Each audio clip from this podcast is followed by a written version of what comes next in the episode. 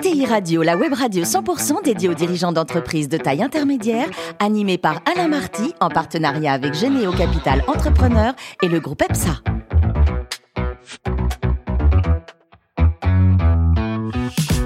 Bonjour à toutes et à tous, bienvenue à bord de EDI Radio. Vous êtes plus de 43 000 dirigeants d'entreprise abonnés à nos podcasts. On vous remercie d'être toujours plus nombreux à les écouter. Chaque semaine, vous pouvez réagir sur les réseaux sociaux. À mes côtés, pour co-animer cette émission, Arnaud Lagrolet, qui est directeur des relations investisseurs de Généo Capital Entrepreneur, ainsi qu'Antoine de Vulpilière, qui est associé du groupe EPSA. Bonjour à tous les deux.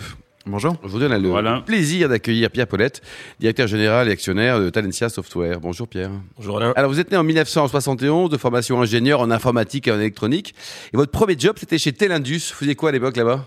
Oula, c'était à l'époque de la sécurité informatique. On, on, revendait des équipements de voilà de sécurité informatique. On faisait du conseil, on faisait tout un tas de choses. C'est le, le, le, début de la sécurité informatique devenu cyber plus tard. J'y ai quand même passé 20 ans, pas chez Telindus, mais dans ouais. le monde de la cybersécurité. Alors après, vous allez devenir entrepreneur. Vous avez toujours imaginé de, de créer une boîte un jour. De... Pourquoi créer une boîte? Pourquoi prendre des risques? On est peinard quand on est salarié. Au pire, on va au prud'homme, on fait une rupture conventionnelle. Pourquoi prendre des risques, Pierre bah, Peut-être parce que mon, mon, mon papa l'était. Euh, et du coup, ces mots prud'homme et risque, je les ai entendus un petit peu dans l'autre sens. Quoi. Dans l'autre sens. Et, et, vous voyez, du coup, j'ai vraiment eu envie, après une première période de, je sais pas, j'ai dû rester salarié 5 ou 6 ans de petites et grosses boîtes. Bah, je me suis lancé, je suis parti, je me suis mis à. J'y vais, quoi. Allez, Alors, racontez-nous. Donc, au début, il y a XS Pôle Sécurité Oula, qui ouais. va devenir Lexi, qui va ensuite être racheté par Orange Cyberdéfense. Tout ça en combien de temps euh, entre 2001 et 2016, tout ça s'est fait. Ouais. Voilà. Donc c'était votre boîte que vous avez vendue? Oui, c'est une première boîte que j'ai créée, une société de conseil en cybersécurité que j'ai développée. Et puis euh, les hasards de l'histoire ont fait que j'ai pu la vendre euh, au leader de l'époque indépendant qui s'appelait Lexi. Et donc on a fait cette opération en 2007. En 2008, un fonds d'investissement est arrivé, majoritaire, au capital. Et puis euh, l'histoire a fait que j'ai dirigé la boîte à qui j'avais vendu. Euh, voilà. Et puis ensuite je l'ai euh, développée et on l'a vendu à Orange Cyberdéfense en 2016 et je suis resté deux années chez Orange Cyberdéfense.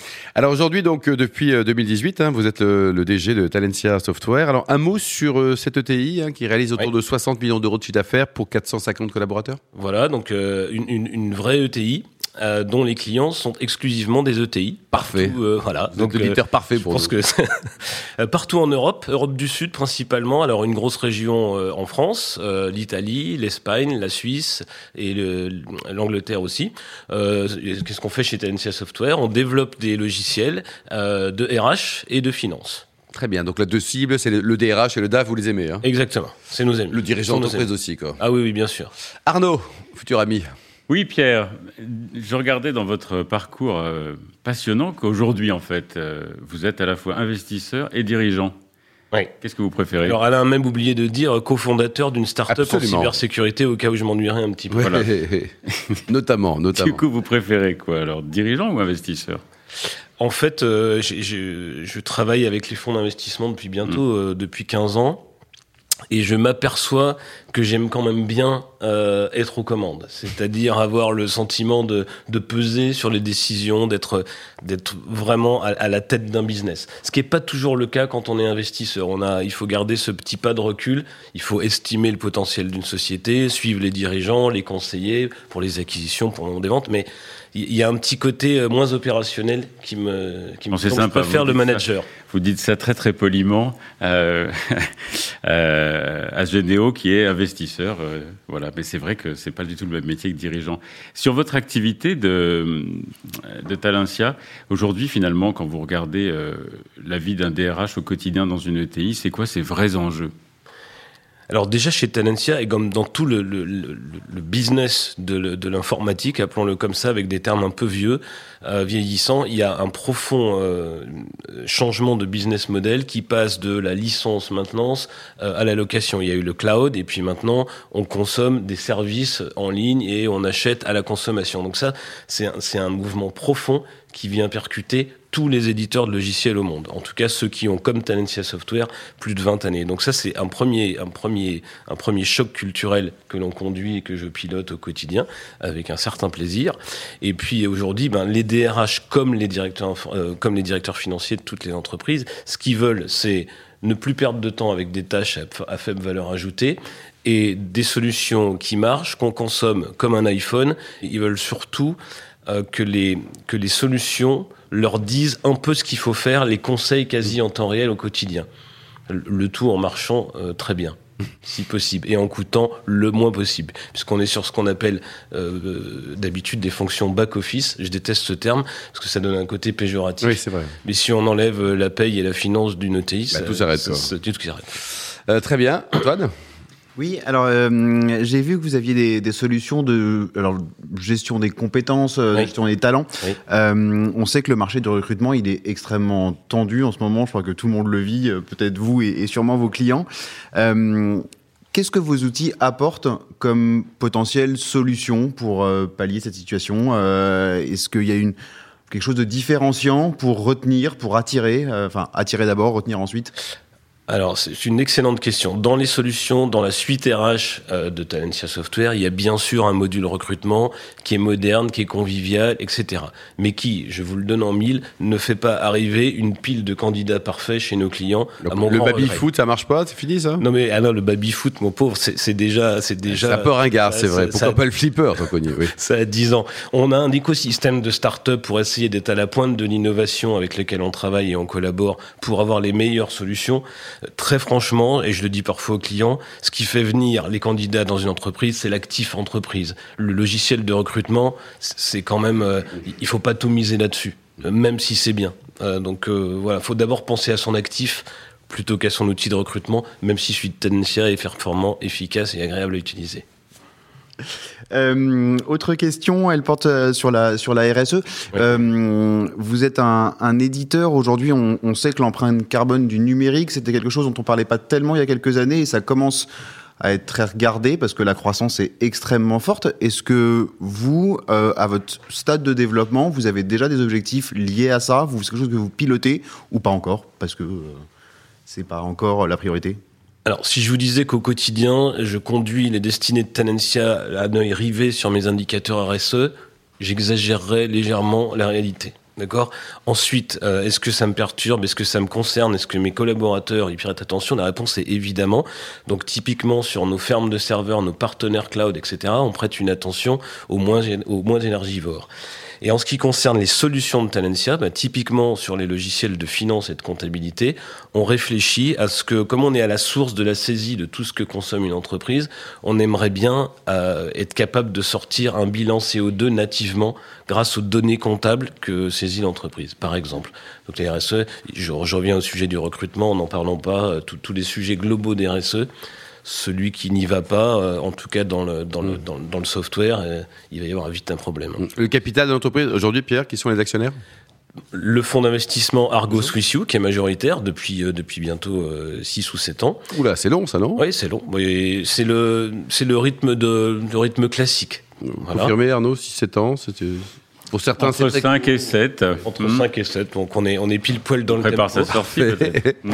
Et, et puis euh, les collaborateurs, bien évidemment, et puis quelques, quelques autres euh, actionnaires financiers. Mais les collaborateurs ont plus de 20% de l'entreprise. Ouais, c'est important ça. Ah oui, c'est Intéresser essentiel. les collaborateurs aux dividendes à l'entreprise, c'est une façon de, de Bah, les retenir aussi, Pierre? En tout cas, moi, c'est mon critère RSE number one. Je ne sais pas si ça fait partie de la norme 26 000, mais en tout cas, euh, moi, je ne sais pas diriger une boîte dont les collaborateurs ne sont pas intéressés aux résultats.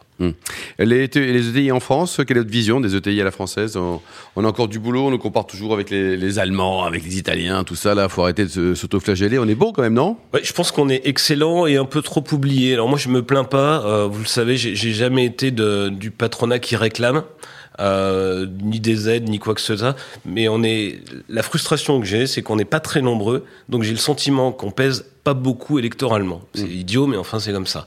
Alors que euh, c'est un actif sur lequel on pourrait, euh, on pourrait vraiment créer plus de valeur si euh, l'écosystème, on est, on est, on est aidé. Il n'y a pas de sujet, mais je trouve qu'on est, on est peu vu. Euh, Il n'y a pas assez de reconnaissance, Pierre? Reconnaissance si. Alors bien sûr, alors quand, quand on en parle avec des responsables politiques, euh, ils sont ils sont ils sont aux anges et ils sont toujours à côté de nous dans les territoires. N'en parlons pas. Les patrons de région, les patrons de département adorent tous le ETI, mais globalement. Euh, ça reste une catégorie de- d'entreprises que j'estime être essentielle, pas parce que c'est Talentia et mes clients, mais parce que crée, réellement c'est là que crée, se crée l'emploi, l'innovation, la valeur, l'international pour demain. Et j'ai du mal à exprimer pourquoi Ouais. on est si peu visible. On parle trop des startups et pas assez des ETI On parle beaucoup des startups, énormément des indépendants et des PME, parce que c'est un immense tissu économique et accessoirement euh, un gros électorat. On parle des grands groupes, fer de lance, qui, avec des centaines de milliers euh, de collaborateurs. Et puis là, on est au milieu. Oui, les, les 5800 ETI françaises sont... euh, On est bons élèves, on est ancré dans les territoires, on est parfois centenaire, bicentenaire, parce que dans ces ETI, il y a quand même beaucoup de, de patrimoines familiaux qui se transmettent, et pour le meilleur. Il y a des fonds d'investissement, enfin, il y a, il y a tout un. Je pense qu'il y a tout le panel de ce que peut être une equity story en bon français euh, d'une entreprise. Et je trouve que la visibilité pourrait, peut mieux faire, malgré mieux tous les mouvements quoi. qui se battent. Quoi. Dites-nous, Pierre, le plus beau métier du monde, c'est c'est jockey ou patron de l'ETI? Alors moi, moi j'ai vraiment cru à jockey longtemps, euh, jusqu'en Vous sixième. mesurez combien? Jusqu'en sixième, 1m78, mais c'est surtout les C'est un grand 90 jockey, kilos ça. qui, qui sont venus tôt me perturber dans mes projets. Euh, et du coup, je trouve que patron, c'est un métier euh, aussi fatigant qu'exaltant, et j'ai pas envie d'en faire un autre. Un autre, quoi. Et Vous êtes plutôt judo ou rugby? Euh, je fus judo et rattrapé par les problèmes de poids, du coup, euh, le rugby est, naturel, quoi. est plus naturel. ouais. Et Alors, côté vin, vous adorez les, les bons vins. Quelles sont vos régions favorites ou vos trois derniers coups de cœur? Mes trois derniers coups de cœur. Alors déjà, j'ai une région coup de cœur, c'est celle où j'habite, euh, c'est le Beaujolais. Euh, je le redis euh, très souvent. euh, quand on est initié aujourd'hui, on sait que le Beaujolais c'est une région exceptionnelle. Absolument. Chaque mois, il y a un vigneron sorti de nulle part qui sort des blancs, des rouges. alors, évidemment, on est dans le gamay, fantastique. Mais c'est quand même, pour le grand public, une appellation qui a été matraquée pendant des un peu comme muscadet, l'image c'est- est pas bonne. Alors, donc moi, je me bats pour, pour l'image et les vignerons de de la, Du Beaujolais, quoi. Beaujolais Notamment et des du- crus du Beaujolais. hein. des crus du Beaujolais. Et puis j'aime bien aussi ma région native, qui est un, juste un petit peu plus au nord, le Mâconnais euh, blanc. euh, voilà. Alors qu'est-ce que j'ai bu récemment? J'ai bu ce week-end euh, un crément de Bourgogne fait avec de l'aligoté. Par Ah oui? un- voilà. Et ça donne quoi? C'est bon? Ça donne euh, quelque chose de vif, tendu, euh, très agréable, assez naturel. Et enfin, pour terminer, Pierre, vous soutenez des causes euh, caritatives ou humanitaires? Euh, on essaye de. Typiquement, en ce moment, on a reçu dans l'entreprise euh, deux jeunes filles euh, de Kiev. Ouais, on essaye de faire de l'inclusion par tout ce qui est formation euh, et accompagnement des, des, jeunes qui, qui, qui, qui cherchent un peu, enfin, qui se cherchent. Voilà. Et on les prend dans l'entreprise. Merci beaucoup, Pierre. Merci également à vous, Arnaud et Antoine. Fin de ce numéro de ETI Radio. Retrouvez tous nos podcasts sur notre site et suivez notre actualité sur nos comptes Twitter et LinkedIn. On se donne rendez-vous mardi prochain à 14h précise pour accueillir un nouvel invité. L'invité de la semaine de ETI Radio, une production B2B Radio.tv en partenariat avec Généo Capital Entrepreneur et le groupe EPSA.